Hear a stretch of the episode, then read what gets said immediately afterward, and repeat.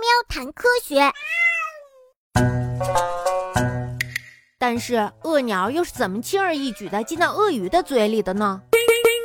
鳄鱼是体温会根据外界温度的改变而改变的变温动物，所以呀，体温下降到一定的温度时，鳄鱼就不能自由行动了。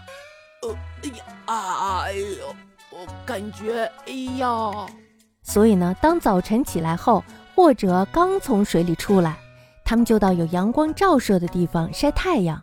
鳄鱼在晒太阳的时候，总会把嘴巴张得大大的，因为呀，比起被厚厚的皮所覆盖的身体，嘴巴是身上吸热最快的部位。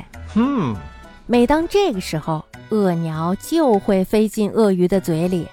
它们是利用鳄鱼张大了嘴巴晒太阳这一习惯，从鳄鱼的嘴里得到食物的。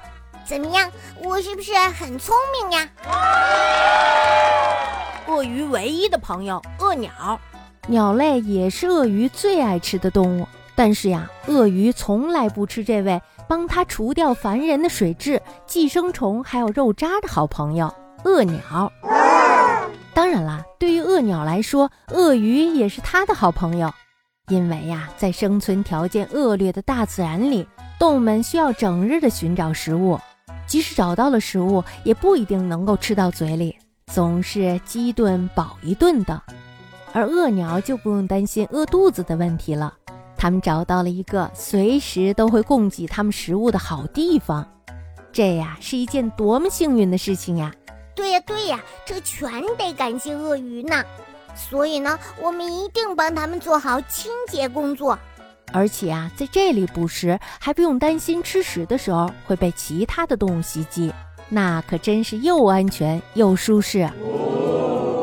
鳄鸟则为了回报这位提供它们食物的好朋友，充当起了鳄鱼的警卫员。如果呀发现附近有危险，它们就会大声的叫起来，提醒鳄鱼赶快躲起来。鳄鸟这样做可以一举两得，不仅保护了好朋友的安全，而且还守住了朋友为自己提供的捕猎场所，可以继续安心的享受他们的肉渣大餐了。怎么样，我是不是很聪明呢？